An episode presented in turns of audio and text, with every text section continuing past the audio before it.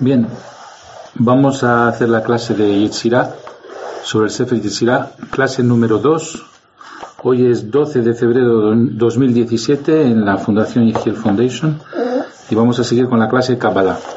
Y para no romper la costumbre, los que tengan algunas preguntas antes de iniciar la clase Kabbalah, os escucho. ¿Quién tiene preguntas? Dime.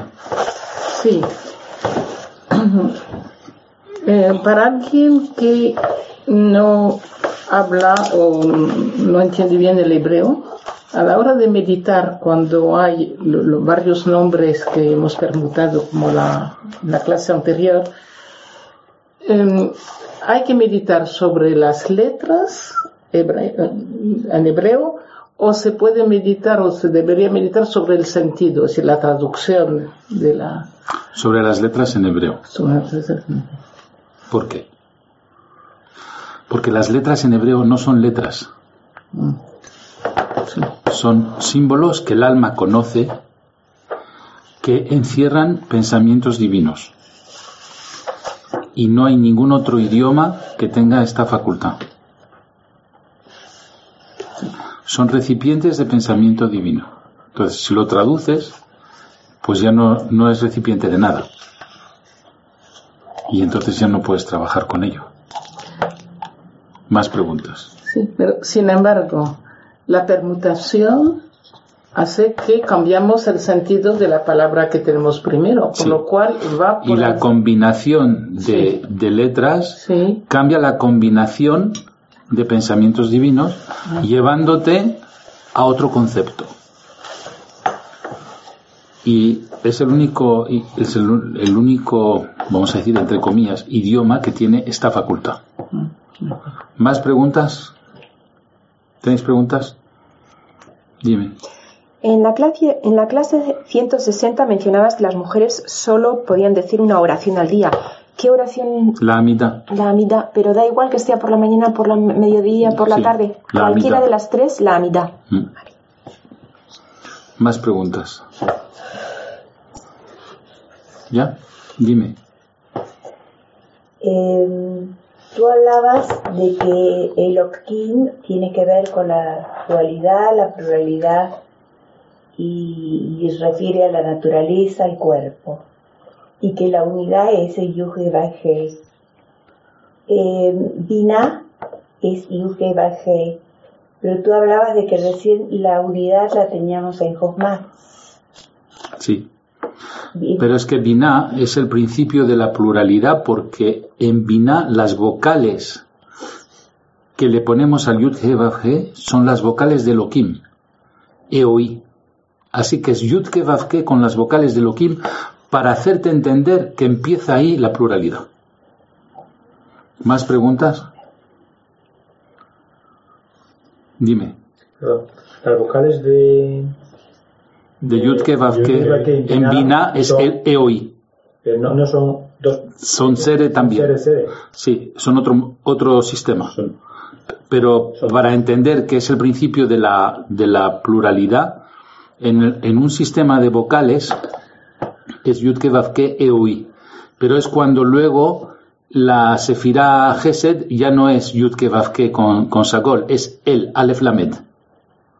Y Gevurah es eh, Elohim, no es Yudke Vavke con Sheva. ¿Entiendes? Es otro sistema. Están todos los sistemas representados y dibujados en el libro La Kabbalah de la Vuelta al Edén, tomo 3, al final.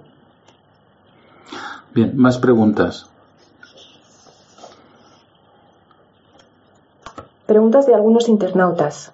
Dice, usted dice que el hombre puede crear solo de dos maneras, con la boca y con el sexo. Pero, ¿y la imaginación o el pensamiento? ¿No serían creadores también? La imaginación y el pensamiento es el juicio cuya sentencia será la boca o será el sexo. O sea, en un juicio está el abogado defensor, el fiscal y el juez. Bien. Entonces, por ejemplo, en el pensamiento y en la imaginación, el pensamiento y la imaginación se van a activar en función de lo que se ve, lo que se oye, lo que se huele. Entonces, tenemos dos ojos, un ojo derecho, un ojo izquierdo, dos oídos, un, oído derecho, un oído izquierdo, dos fuerzas nasales, una derecha, otra izquierda. Todos los huecos que tenemos del lado derecho son abogados defensores. Ahí la imaginación va hacia el Gesed. Y todos los orificios que tenemos en la izquierda son fiscales. Ahí va hacia la Gebura. Pero solo tenemos una boca. Dos ojos, dos oídos, dos fosas nasales, pero una boca. Entonces la boca es la sentencia del juez porque solo hay un juez. Sin embargo, hay defensores y hay fiscales. Entonces, en todo lo que percibimos en la, en la vida, vamos a hacer trabajar nuestra imaginación y vamos a hacer trabajar todos nuestros sentimientos en base a todo este juicio. Pero luego lo que saque la boca es la sentencia final. Por eso hay gente que solo tiene mala boca y hay gente que solo tiene buena boca. Entonces, si el que tiene mala boca es que tiene cerrados, obstruidos orificios de la derecha, en cuanto a vibración cósmica. Y los que tienen mm, mala boca es porque solo funcionan con los orificios izquierdos. Viceversa, todo el que habla bien es que trabaja mucho más con, con los orificios de la derecha que con los de la izquierda. Así es como funcionan los juicios. Entonces, imaginación, intuición, emoción ya es el resultado de ese juicio por lo que saca por la boca o la meditación que se hace cuando se engendra, eso ya es sentencia. Pero la meditación sigue siendo algo que no hemos pronunciado. No hay sentencia. En una meditación lo que vemos, ¿cómo se...? Sí, pero en el momento que verbalizas, lo verbalizas de acuerdo con tu interpretación de la derecha o de la izquierda. Mm. Es decir, has pasado de la unidad a la, a la pluralidad. Es lo mismo que pasa con la interpretación de un sueño, entonces. Igual. Una, persona malintencionada va a interpretar el, sueño de una manera malvada y, viceversa. Si es una persona generosa, va a interpretar el sueño de una manera generosa. Muy bien, ¿más preguntas? Dime. Otra pregunta de un internauta que dicen que en Brasil sufren de mucha sequía desde hace muchísimo tiempo. ¿Y hay alguna fórmula, algún salmo, algo para traer lluvia? Sí tenemos una oración que se llama Tikkun Geshem, que se encuentra en los libros de oraciones, que es precisamente para generar la lluvia. Y la hacemos en Sukkot. Entonces hay que buscar el libro, buscar el apartado Tikkun Geshem, buscar un, un minyan, 10 personas, y recitar Tikkun Geshem. Ahora, su momento es cuando lo dice el libro, que es en Sukkot. ¿Más?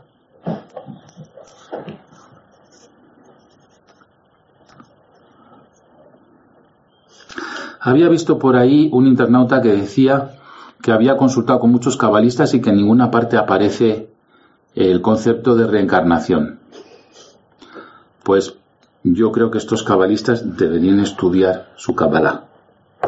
Porque la reencarnación aparece en muchos sitios. En particular en las oraciones de Rosh Hashanah donde se dice Benbe Gilgulze, Benbe Gilgul Ajer quiero ser perdonado de lo que hice en esta encarnación o en la encarnación anterior. Gilgul quiere decir reencarnación. Y la oración que hacemos la noche del Ribono Shalom antes de dormir, que es una, es una oración oficial, te dice también, yo perdono todo lo que me han hecho en cuanto a ofensa, en cuanto a daños, en esta vida o en una vida anterior. Entonces, cada vez que aparezca la palabra Gilgul está hablando de reencarnación. Y luego, el Arizal y Rabbi Shimon Bar en el Zohar hay un tratado entero sobre los Gilgulim, sobre la reencarnación, y el Arizal escribió un libro entero que se llama Shahara Gilgulim, que es las puertas de la reencarnación. Luego, están muy mal informados esas personas que han consultado. Sí, pero decía que si alguna parte en la Torah aparecía ese concepto de, reencarnación o solo en los escritos como el Zohar o como los escritos del Arizal y tal. En, en la Torah propiamente dicha. La Torah en sentido literal esconde cosas porque es un código que hay que descodificar.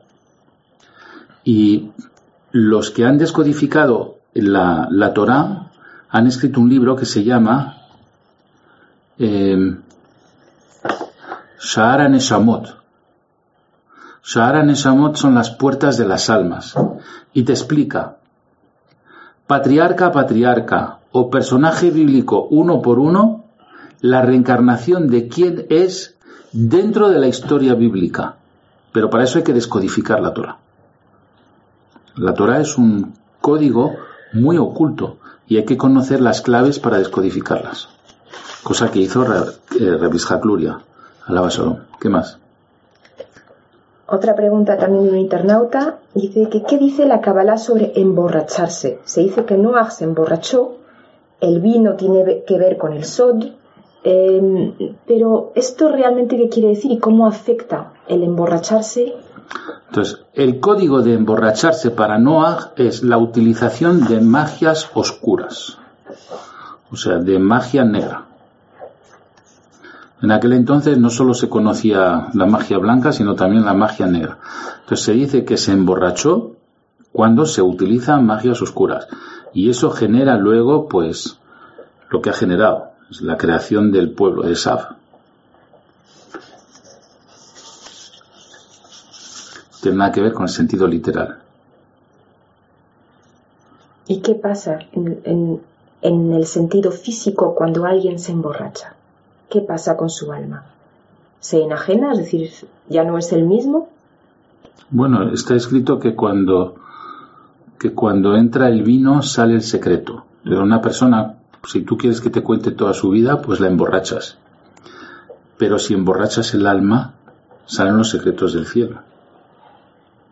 Por eso es bueno leer, beber un poquito de alcohol en las comidas de Shabbat se, se bebe arak, o se, se, bebe buja, o se bebe vino. pero también se bebe mm, aguardientes de diferentes sitios.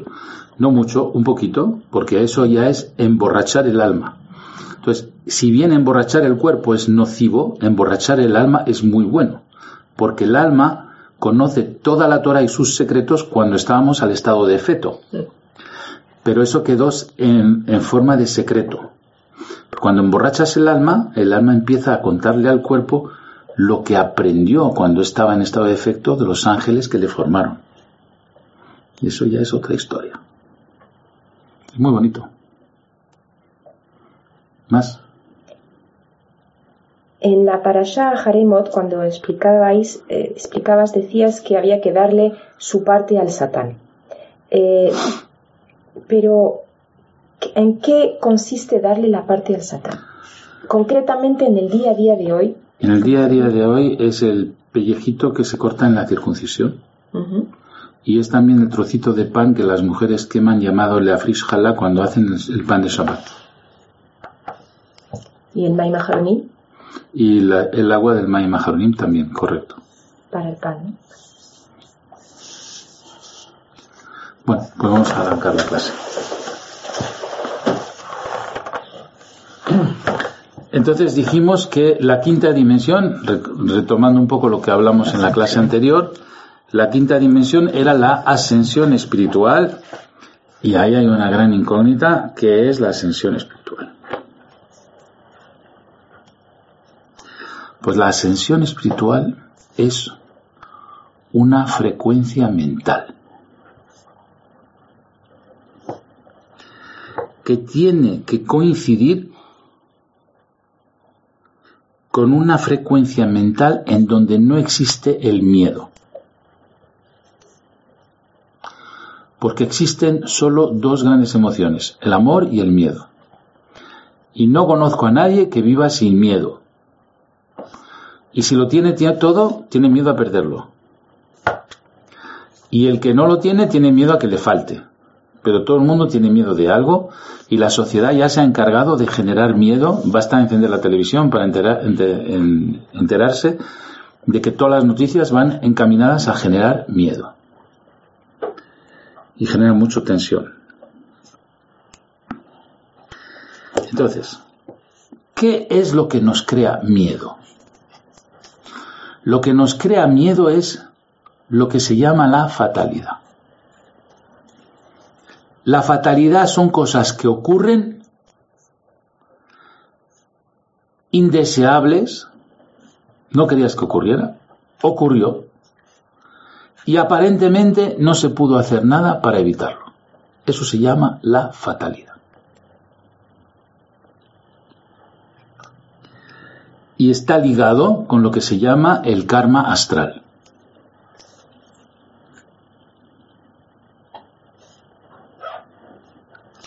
La quinta dimensión ya no te liga al karma astral, sino te liga a una supraconciencia llamada Teli. Y por eso se dice que el árbol de la vida tiene 32 senderos. Entonces vamos a ver por qué dice el Sefer Yetzirah que el árbol de la vida tiene 32 senderos. Vamos a imaginar un cubo. Es un cuadrado con profundidad, un cubo. Ese cubo, ¿cuántos lados tiene? Tiene 12. 12. 4 y 4, 8, y luego las 4 que le, que le, eh, lo puedo dibujar, si lo queréis ver. Más que lados, líneas. Líneas. Líneas, sí. Sí, porque lado sería 6 astas. astas. Diríamos astas, mejor, mejor dicho. Bueno, no dibujo yo muy bien, ¿eh? Pues mira, es así. No es un don. Bueno, sí, ya, ya sé, ya sé.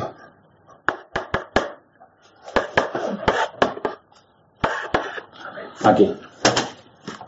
Se parece un poco a esto, ¿no? Entonces tenemos 1, 2, 3, 4.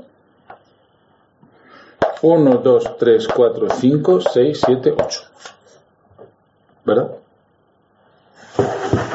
9, 10. Y me faltan dos. No, Arriba y abajo. Arriba y abajo tendrías 8. A ver, no, no, aquí. Y 1, 2, 3, vertical. 4. Y luego No, mira. 1, 2, 3, 4. Y luego las verticales. Y luego 4 verticales son 12. Vale, pues esto sería el karma astral. Pero si este cubo lo meto dentro de otro cubo,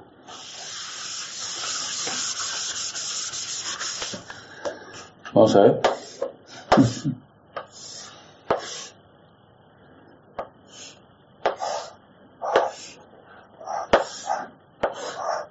Toma. Un poco difícil dibujar Ahí está. al revés. Vale. Si este cubo lo meto dentro de otro cubo,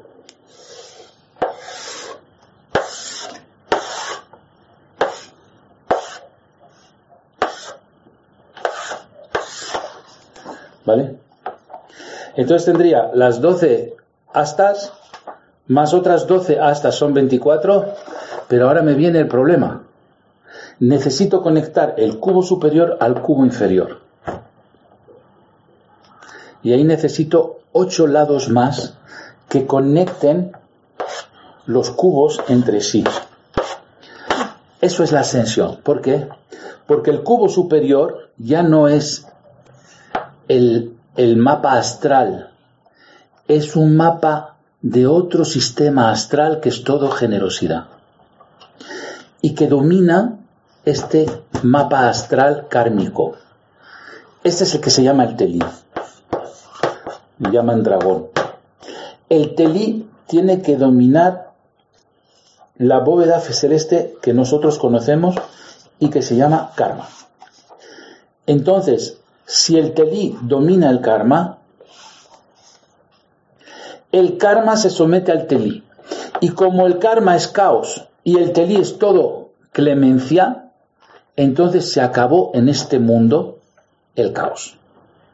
Pero para eso hay que unir los lados que hacen que fluya la energía de generosidad hacia nuestro sistema astral para que nuestro sistema astral se modifique de karma en generosidad por orden del telí. Y la persona que está aquí en este mundo, que no sabe ascender, depende directamente del karma, pero el que ha hecho la ascensión depende del telí. ¿Lo entendéis? Lamento que sea tan técnico. Pero si decimos que estos son 12 lados, más 12 lados el supercubo que está envolviendo el cubo interior, más las astas que unen un cubo con otro, son otras 8, pues tenemos los 32 senderos del árbol de la vida. Entonces el árbol de la vida te dice, hasta que no están los 32 senderos, dependes del sistema astral, es decir, la fatalidad. Y la gente dice, mira lo que me ha pasado. Y el que está en la ascensión dice, mira lo que yo he provocado. Es que mira lo que me ha pasado, comparado a mira lo que yo he provocado. ¿Y qué es lo que yo he provocado? Pues he provocado que en vez de un accidente no haya, que en vez de un tornado no haya muertos, que, y que el tornado no entre en un sitio, sino que se dé la vuelta y se vaya mar adentro, que en vez de una guerra que no la haya, en fin, que una persona en vez de estar enferma esté sana, que en vez de que, de que haya enemistad haya amistad, que en vez de perder un juicio lo ganes. Todo eso es clemencia, pero para eso hay que romper con la fatalidad.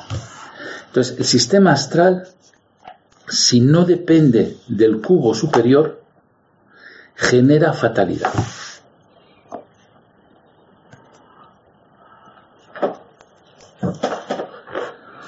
Pero entonces la clave son los ocho que, lo, que unen el cubo interior con el cubo exterior. Claro, claro. Por eso la palabra Shemone es el anagrama, Shemone quiere decir ocho en hebreo, es el anagrama de Neshama, alma. Cuando trabajas con el alma, tocas esos ocho. Entonces, este es un mundo de lucha y sufrimiento, pero lo podemos vencer con la ascensión espiritual. Entonces, ¿por qué dije que lo que, lo que me duele es que durante seis mil años han habido grandes cabalistas y grandes genios de la Torah, pero el mundo no ha cambiado? ¿Por qué? Porque a lo mejor ellos han ascendido, pero no han hecho ascender a la humanidad. Y para eso hay que cambiar todos los paradigmas y todas las maneras de pensar. Ahora, ¿Por qué decimos que la ascensión depende de la permutación? ¿Por qué decimos eso?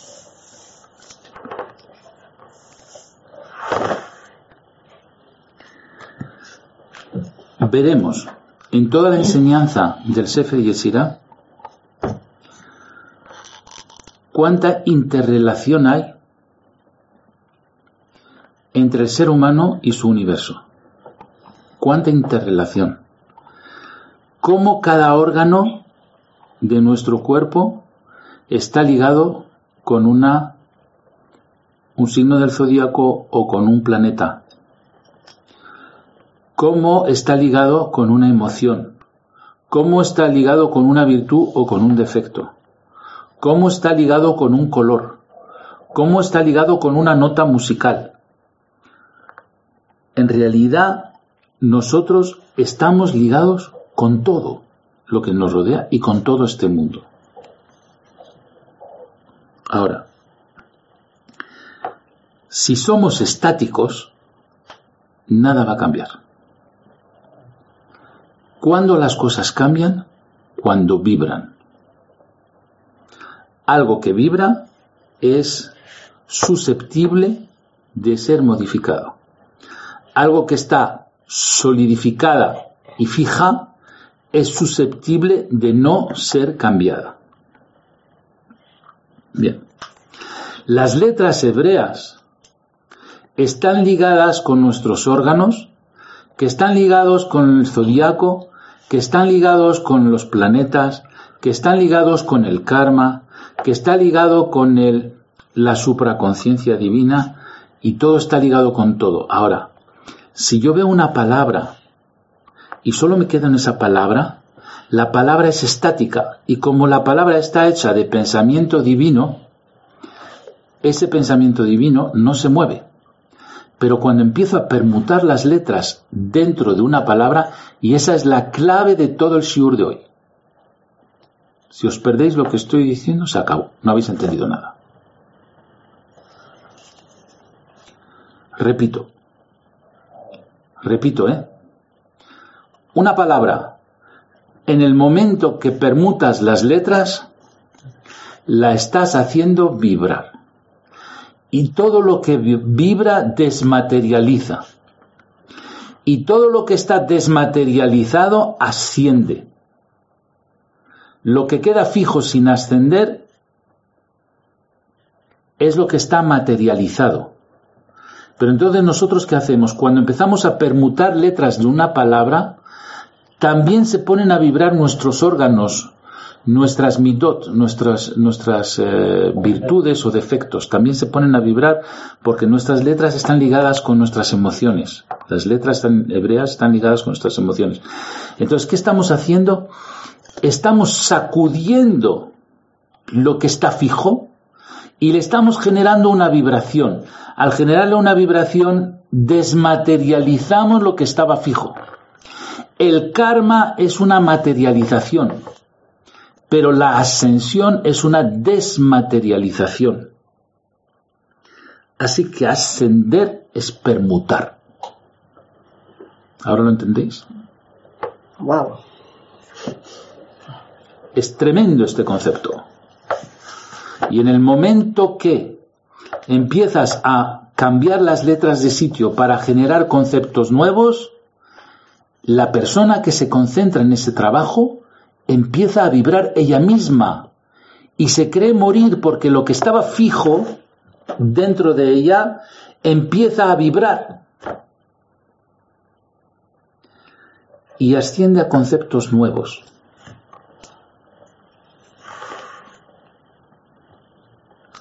Por eso digo lo siguiente, imaginaros una herramienta, por ejemplo, una guitarra. Y una, guitarra puede ser una obra de arte hecha por un artesano que está hecho con, con una matemática exacta, con unas cuerdas de cierto grosor, con unas divisiones muy estudiadas y con una capacidad de, de eco muy importante dentro del hueco de la guitarra. Pero si os doy una guitarra, esa guitarra está fija. ¿Cuándo empieza la armonía? Cuando haces vibrar las cuerdas. Y si no conoces la técnica de solfeo, la técnica de acordes o la técnica de arpegios, esa guitarra es kármica, es decir, la puedes colgar en una pared y mirarla, pero no te va a aportar nada. Pero si la sabes tocar, eso sí que te puede enamorar. Una melodía te puede enamorar. Entonces, el Sefer Yetzirah es una técnica como un instrumento musical. Os daré las correspondencias, igual que os puedo regalar una guitarra con las correspondencias de las cuerdas y de sus divisiones. Pero si no sabemos tocar este Yetzirah como el que toca un instrumento musical, no hemos hecho nada. Sí, hemos generado mucha sabiduría sobre cómo está creado el universo y cuáles son las correspondencias, pero es como si os regalo una, guitarra y no la sabéis tocar. ¿Qué hemos hecho con tanta técnica?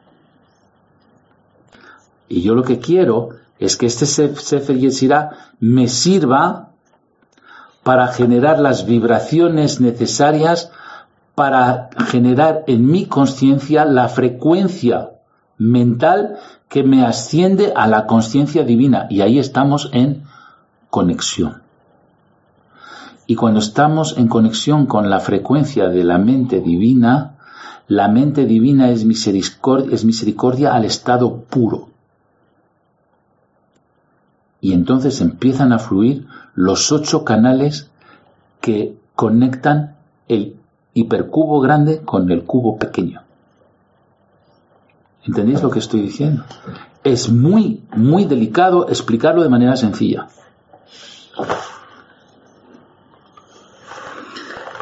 Entonces, está pasar de lo oculto a lo revelado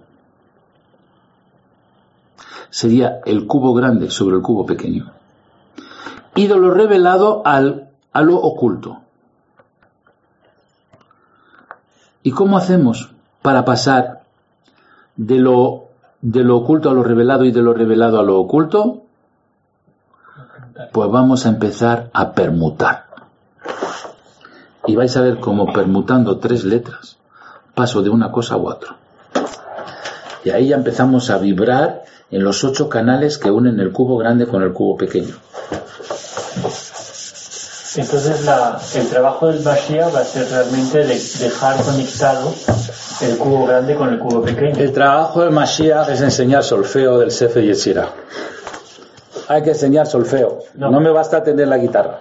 Ya, pero que esa permutación es lo que te permite conectarte con el, mundo, con el cubo grande. Pero si decías al principio, creo, que si el cubo grande está conectado siempre con el cubo pequeño... Ya no hay karma. El karma se somete. Exactamente. Exacto, lo que he dicho antes. El Mashiach va, a estar bueno, el Mashiach, toda la humanidad, no me sirve que el Mashiach lo haga. También han habido genios de la Kabbalah.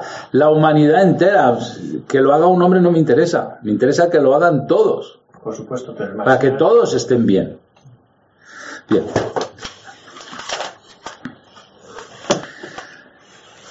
La letra de la Sefirah Keter, la más alta, es la letra Aleph.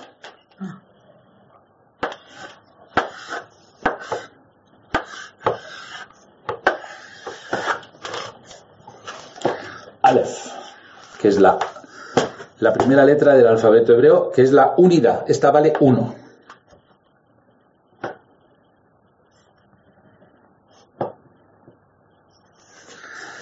La letra P, deletreando Aleph, la letra P significa boca, son los labios. La letra Lamed es una letra lingual, Lamed. Si estos son los labios, esto es la lengua. Y la letra Aleph es una letra gutural que viene de la garganta. Luego, garganta, lengua, labio, ¿va de dentro a fuera o de fuera a dentro? Garganta. Lengua. Labio. ¿De dónde va? De dentro, de dentro afuera. Muy bien. Ahí estamos de acuerdo. Entonces, Aleph es del Sod hacia el exterior. De dentro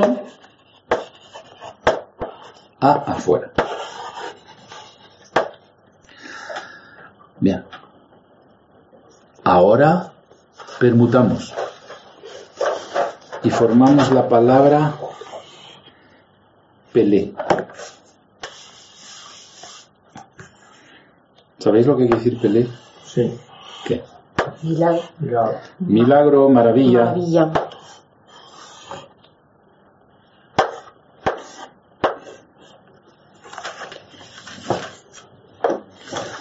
Entonces aquí estamos boca, lengua, garganta. ¿Va de dentro a fuera o de fuera adentro? Fuera adentro. Fuera adentro. De fuera adentro. De fuera adentro. Esto va al revés.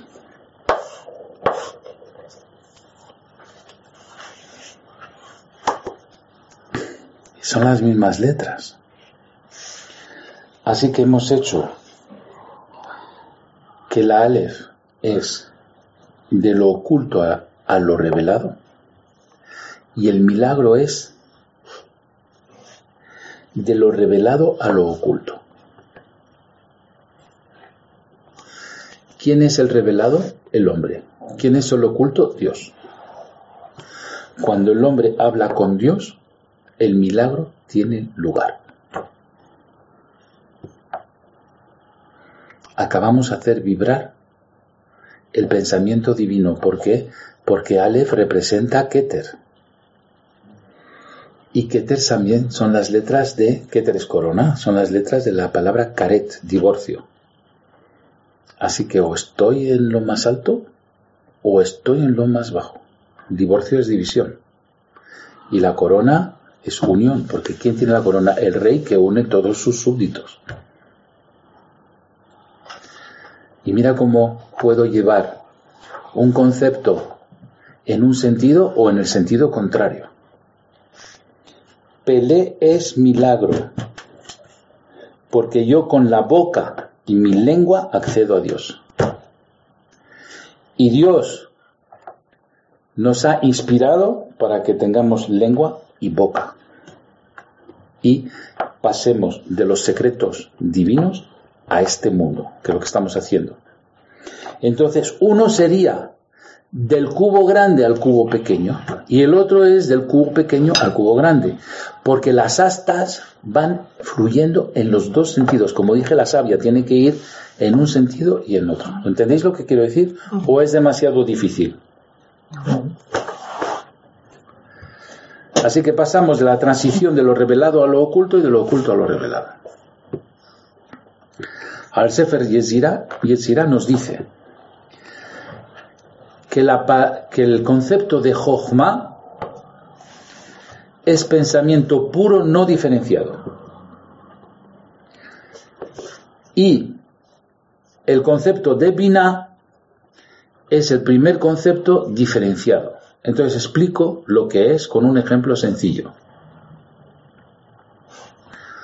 Un elemento sencillo que lo une todo es H2O, el agua.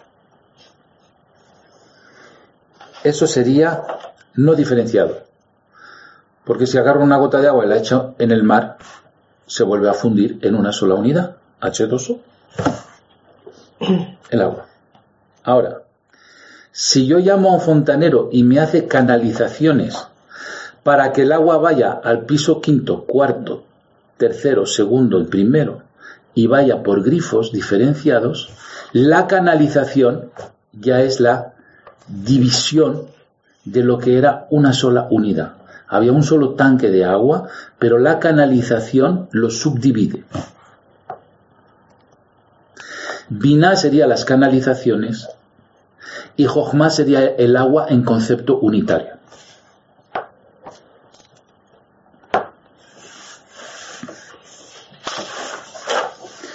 Quiere decir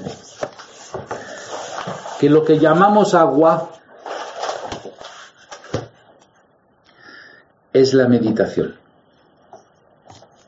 Cuando dices, he bebido de las aguas de mi maestro, me enseñó a meditar. ¿Eso qué quiere decir? Quiere decir, estamos en Jochma. Pero una vez que has meditado yo te pregunto, ¿qué has visto? Y lo vas a verbalizar, ya necesitas dividirlo en letras y en conceptos y en palabras. Esas son las canalizaciones. Entonces estás activando Vina. Luego cuando meditas estás en cerebro derecho, que es pura unidad. Y cuando explicas tu meditación pasas al cerebro izquierdo, que es pura Mm, división. Y a partir de Binah, entonces van todas las otras Sefirot hasta llegar a Malhut, que es el mundo físico. El mundo físico está diferenciado, pero cuando meditamos nos unificamos. Por eso las personas que van a rezar y que rezan con, con kavaná, es decir, con intención, los que participan en esa oración en una sinagoga, por ejemplo, forman una sola alma, indiferenciada. Lo que llamamos un minyan es un alma colectiva de las diez personas. Pero en el momento que tú explicas lo que has sentido y lo empiezas a verbalizar, ya estás diferenciando. Entonces, en el cubo pequeño está Binah, pero en el cubo grande que engloba el cubo pequeño es Jochma. Luego aquel que medita, ¿con qué conecta? Con el cubo grande. Con el Se acabó el caos. Luego la meditación anula el caos. Ahora, para meditar tienes que hacer vibrar para desmaterializar el mundo en donde estamos nosotros. Nosotros estamos en un mundo que está fijado, que está cristalizado. Entonces, cuando nosotros meditamos, y sobre todo si meditamos palabras permutadas, estamos desmaterializándonos incluso a nivel de nuestros órganos.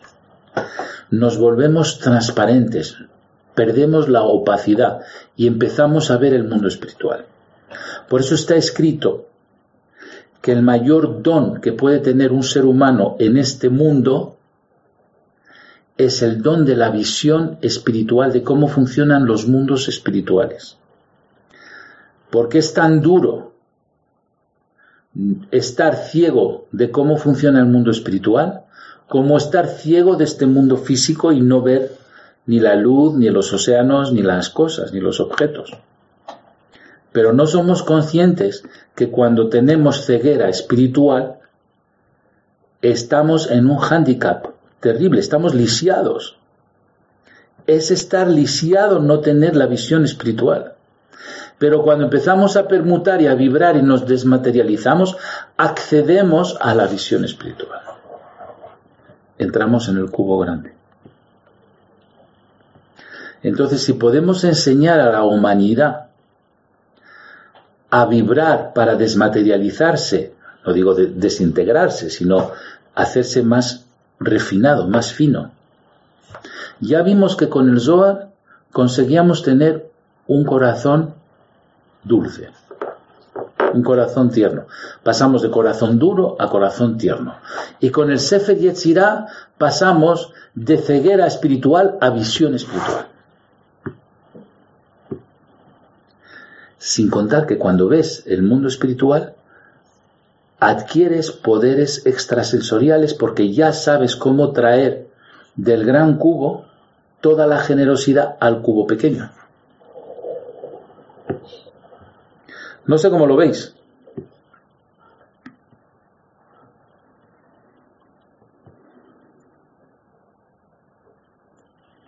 Lo vemos espectacular, pero difícil de hacer. Acabamos de ver lo que ha pasado entre Aleph y Pelé. Luego haremos una meditación sobre la palabra Mashiach. ¿Por qué vamos a hacer una meditación sobre la palabra Mashiach? Porque eso nos va a abrir la mente a nuevos paradigmas.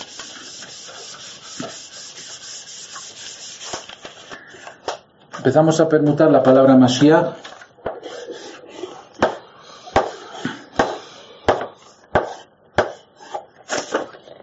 Mashiach son cuatro letras.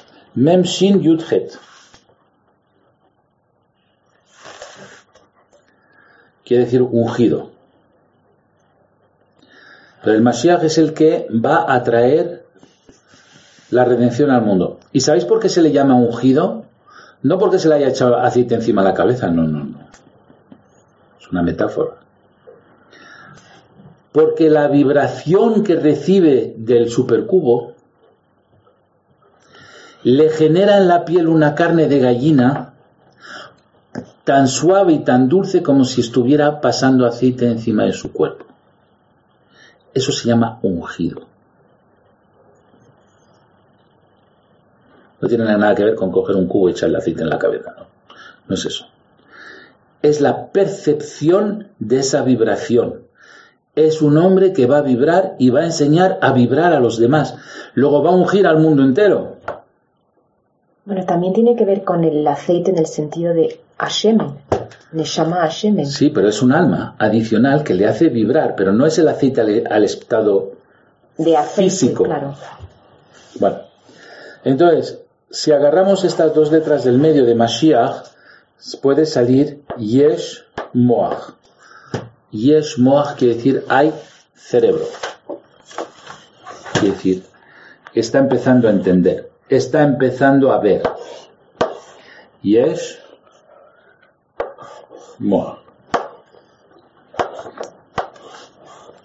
Acabo de permutar y he transformado Mashiach en Yesh. Hay cerebro y sigo permutando y saco la palabra simha, alegría.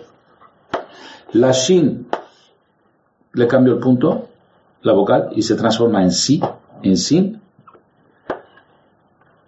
Sería sin yud, mem, het.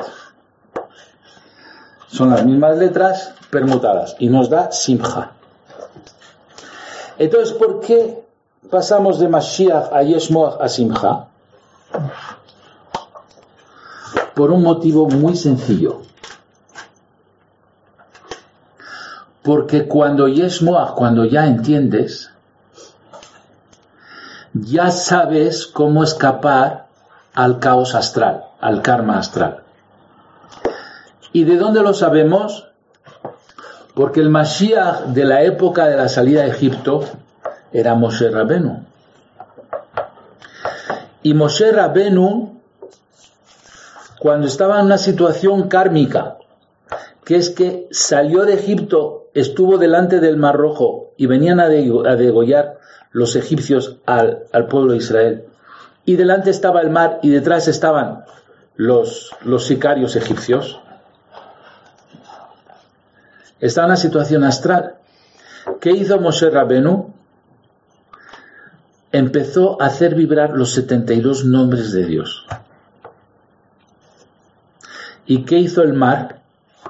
Se abrió. ¿Qué quiere decir? Se alteraron las leyes naturales. ¿Y qué hizo el pueblo? Canto. Lo que se llama la Shira. Yashir Moshe, Bene Israel,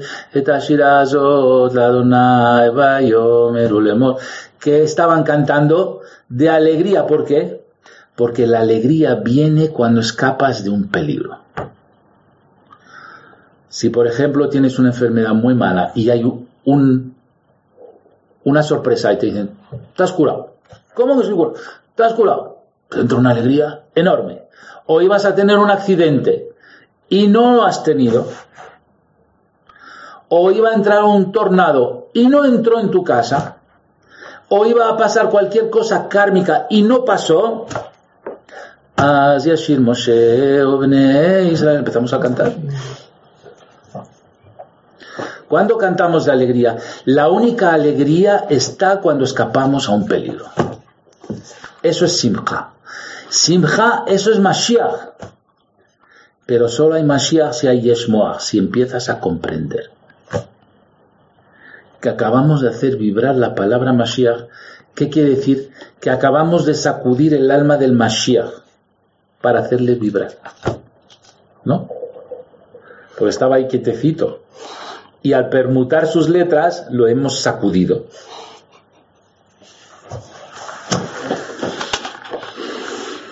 Bien.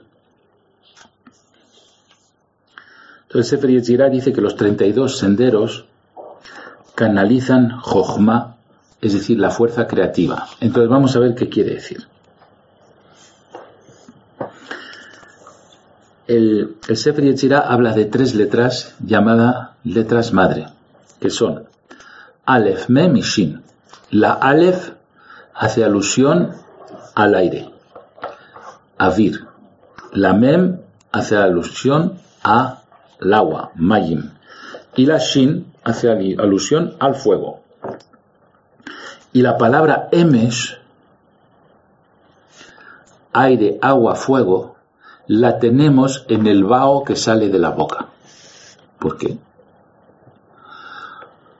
porque en el, aliento que sale de la boca cuando hablamos, hay aire que viene de los pulmones, hay agua que viene de la saliva y hay fuego que viene de la temperatura de 37 grados que tenemos dentro del cuerpo, calor.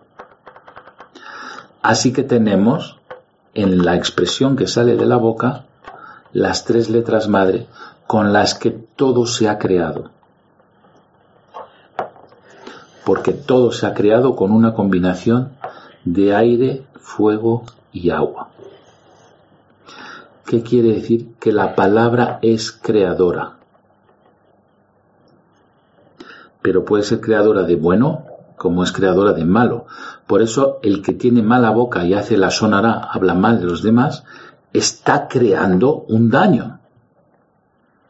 Y el que habla de los secretos del cielo está creando algo bueno, mucha clemencia.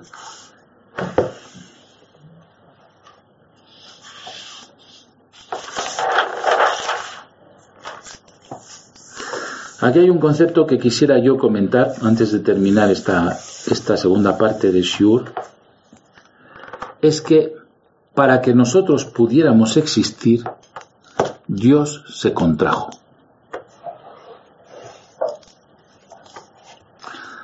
Porque como Akadosh Barujú lo ocupa todo y su conciencia lo ocupa todo, no cabemos. Está todo el, espacio ocupado de su conciencia. Entonces Akadosh Barujú, ¿qué es lo que hizo? Hizo lo que se llama un simsum, una contracción de él mismo. En el momento que él se contrajo, generó un vacío. En ese vacío se hospedó el caos, porque en la conciencia divina no hay caos. Entonces nosotros tenemos que devolver esa contracción para que ya no tenga espacio el caos donde hospedarse. ¿Cómo se le devuelve a Kadosh Barujú ese tzimtzum? Ese tzimtzum Dios lo hizo para que nosotros podamos existir. ¿Y nosotros cómo existimos? Con nuestro ego. Pero en el momento que anulamos nuestro ego, el que está haciendo tzimtzum somos nosotros. Nos anulamos. Y si nos anulamos, el espacio vacío que había dejado a Kadosh Baruj lo recupera.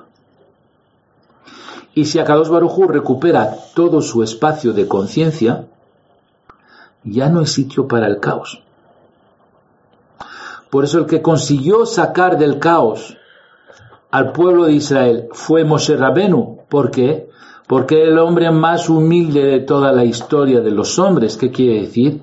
Devolvió el Tzimtzum le dijo a Dios, en vez de que hagas tu tzimtzum, lo hago yo. Y todo fueron milagros.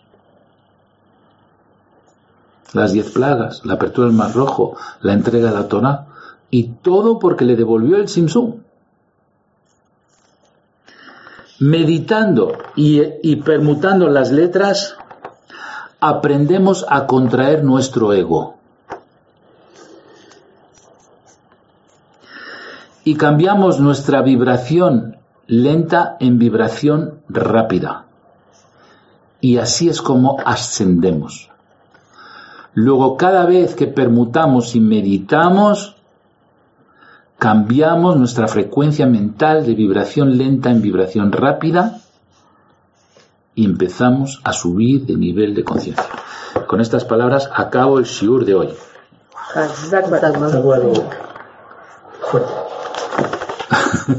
Es muy bonito lo de Moshe con el sí, Precioso. Lo más importante es hacer vibrar las palabras, porque de paso vibramos nosotros. Pero entonces las, uh, las 72 palabras que tenemos ahí, nombres que tenemos ahí, no, no vibran si solo hacemos eso, si no las permitamos. Cuando encendemos las luces, cuando encendemos las letras, ya hay una vibración. Ya hay una vibración, de acuerdo. Entonces la vibración, al vibrar, sube, pero para volver, volver a bajar y materializarse en lo que... No, cuando nosotros iluminamos una letra, lo que estamos haciendo, no estamos iluminando nada. Lo que estamos haciendo es simbolizando el secreto de la letra. Es decir, una letra, si no conoces su secreto, no está encendida. Pero en el momento que conoces el secreto de esa letra, se enciende. Si tú enciendes las tres letras, quiere decir que conoces el secreto de todas sus letras y empiezan a vibrar. Por eso en la meditación encendemos como si fueran velas las letras. ¿Entendido? ¿Otra vez?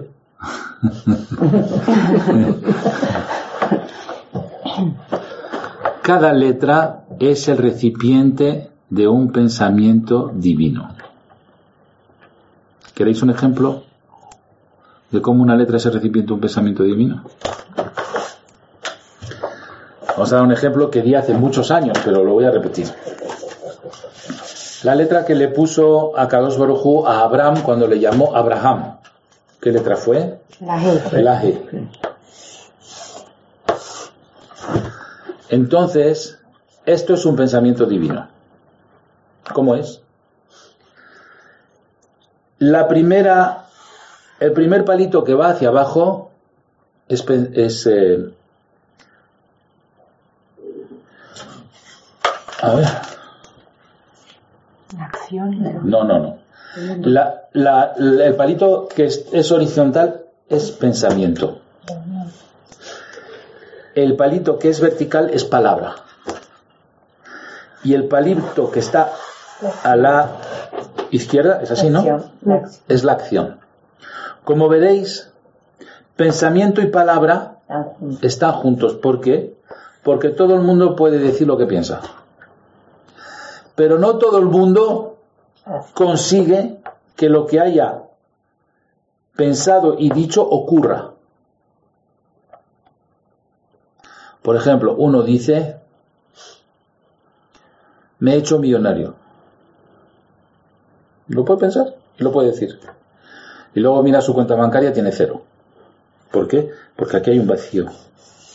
No está conectado el pensamiento y la, y la palabra con la acción, con lo que ocurre.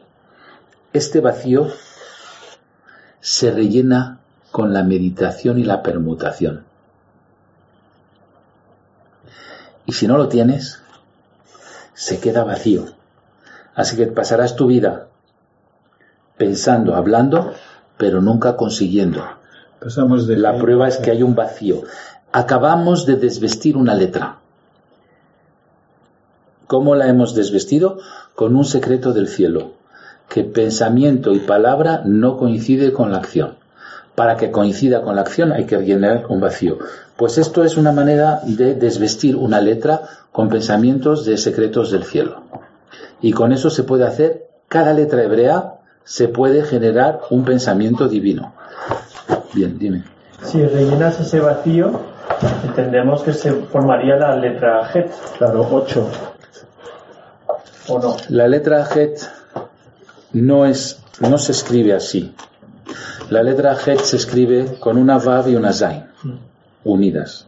Pero no es la letra Het. La letra Het así en, en lenguaje rápido sí, pero si no es una Vav, una Zain y un capuchito.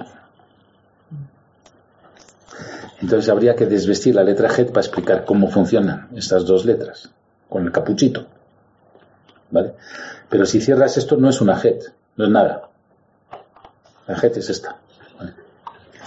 Bueno, es un ejemplo de cómo se desviste una letra. Muy bien, pues damos por, por acabada la clase número uno después de la introducción. Se llama clase número dos. Bueno. Bien, volvemos a repetir el cheruf, es decir, la permutación de la palabra Mashiach, que se puede leer Yesh Moach, quiere decir hay cerebro, es decir, hay comprensión, y la palabra Simha, que viene que cuando ya quitamos la ceguera espiritual, sabemos cómo mover los hilos para tener clemencia en vez de tener caos. Entonces cuando viene la simja. En realidad, Mashiach que viene a hacer, viene a dar yes moach y a traer simja.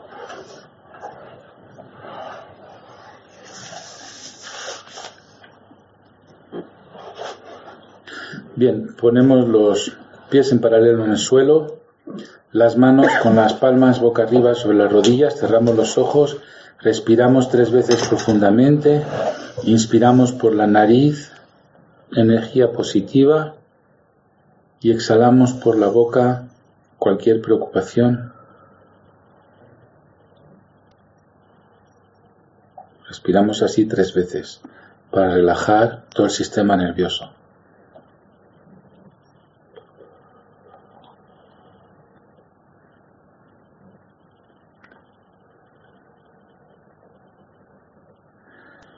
Ahora visualizamos la palabra Mashiach, Memshin Yudhet, la permutamos en Yudshin Memhet y la permutamos en Shin Yud Memhet. Pasamos de Mashiach a Yeshmoach a Simcha.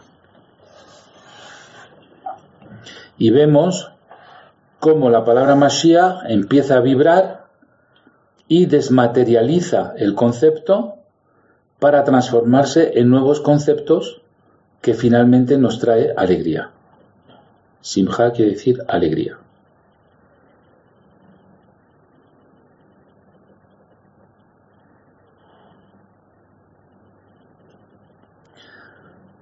Y ahora que lo acabamos de ver, llamamos a Metatron, Sandalfón y Mashiach y tenemos libre conversación con ellos.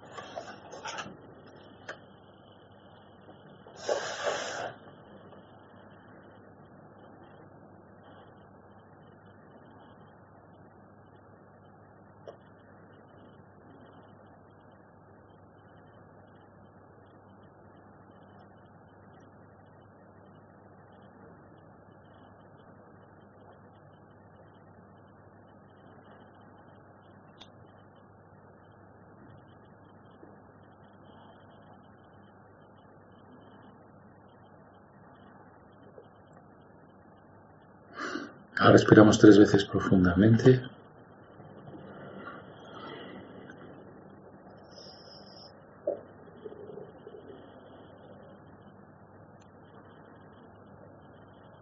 Y abrimos los ojos. Bien, ahora vamos a verbalizar, es decir, que vamos a, a ir a la multiplicidad. A ver. A aparte de, los tres habituales, he visto también a, a, David Amelech. Y, y, bueno, que sus salmos son una permutaciones de, de, de, letras, entonces pues dice, pues es lo mismo. Y, y después empecé a hacer permutaciones también de Metatron y de Sandarford, pero ya me, me he perdido un poquito. Yo vi las letras y luego como casi bailaban y luego como un paisaje y un enorme sol amarillo amarillo, pero bastante impresionante. El sol representa la conciencia.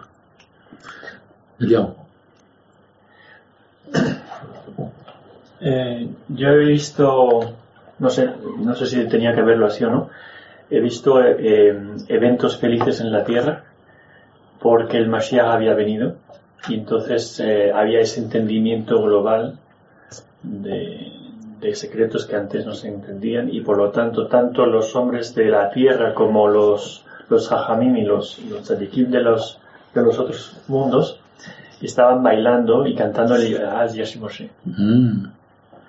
Muy bien. Manuel. No. ver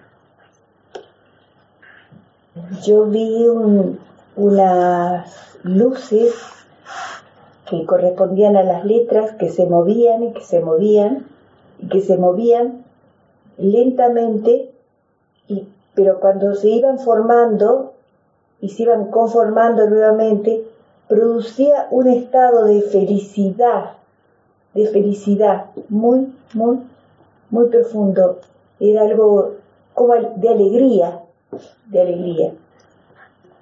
Y yo decía, yo pensaba, ¿cómo no me he dado cuenta que algo tan simple me producía felicidad y alegría?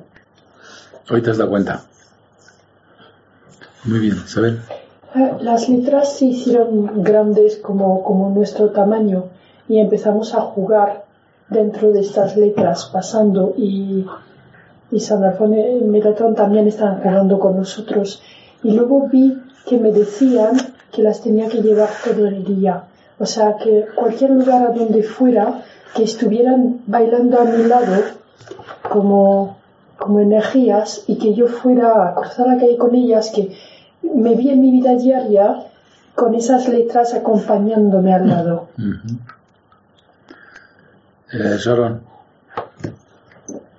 Yo al principio las letras empezaron a transformarse como en peonzas, a girar así y a vibrar como una peonza, pero tú no las veías girar, sabías que giraban, pero igual que una peonza parece estática y de pie, pero era esa sensación.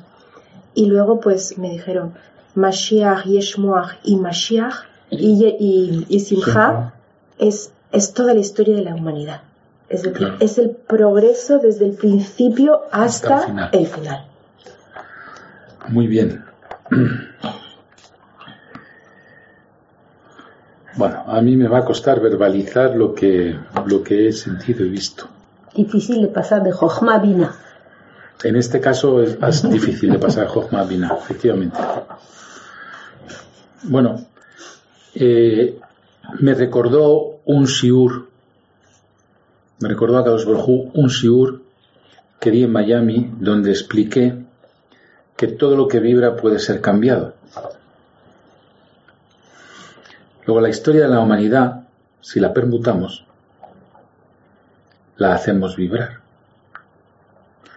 Y si podemos hacer vibrar la historia de la humanidad, la podemos modificar. Y entonces dije, ¿y eso cómo se hace? Y me dio un ejemplo que os voy a contar.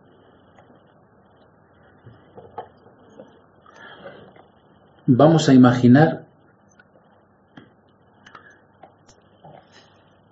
un agua que congelamos en un molde con forma de pistola. Y entonces tenemos una pistola de hielo. Y la pistola es un símbolo agresivo. Y si tengo una pistola de hielo que está fijada, porque es hielo, es algo físico materializado, lo tendría que hacer vibrar para cambiarle la forma. ¿Cómo hago vibrar esa pistola de hielo? La tengo que hacer ascender. De todos los elementos que hemos hablado, Aleph Memshin, el aire estagna, el agua baja, pero el fuego sube. Así que voy a calentar la pistola de hielo y la voy a transformar de nuevo en agua y la voy a poner en un molde con forma de una flor y luego la voy a congelar otra vez y acabo de cambiar el pasado. Mira el ejemplo que me dio. Qué bonito. Es bonito, ¿eh? Muy bien, hemos dado fin a la clase.